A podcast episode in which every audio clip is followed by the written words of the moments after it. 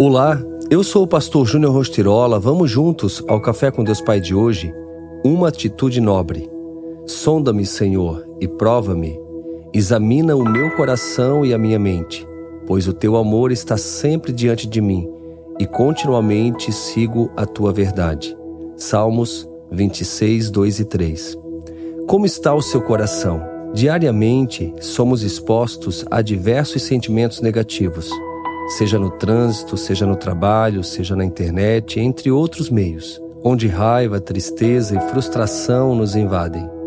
Muitas vezes, tudo isso acaba poluindo a nossa mente, machucando o nosso coração e trazendo danos à nossa vida.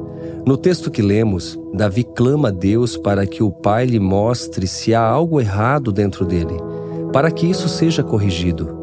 Que atitude nobre, não é mesmo? Você pediria a alguém que falasse na sua frente a respeito de tudo o que você faz de errado para que você se corrigisse? Todos nós cometemos erros, não é verdade? Como um filho que tenta agradar e fazer seu pai feliz, assim devemos ser com Deus. Aprendo que sempre há tempo para realinhamento e correção quando os nossos erros são apontados. Meu pai cometeu muitos erros conosco. Suas atitudes geraram mágoa, dor, e tristeza no coração de nossa família. Contudo, quando eu tinha 14 anos, ele, já em seu leito de morte, chamou a mim, minha mãe e minhas irmãs e pediu perdão pela forma como agiu conosco durante toda a sua vida.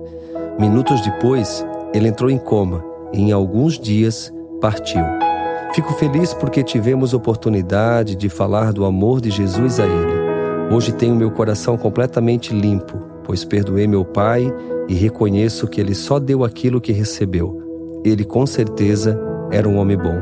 Você precisa se consertar com alguém? Aproveite esta oportunidade. Reconhecer os erros é uma atitude nobre e que revela um caráter humilde. Saiba que Deus Pai não o classifica pelos erros, mas sim pela importância que você tem para Ele. Você é filho, você é filha. E a frase do dia diz: o arrependimento o coloca em lugares que você nunca imaginou estar. Pense nisso. Tenha uma atitude nobre. Se arrependa. Reconheça seus erros e viva tudo aquilo que o Pai tem preparado para você.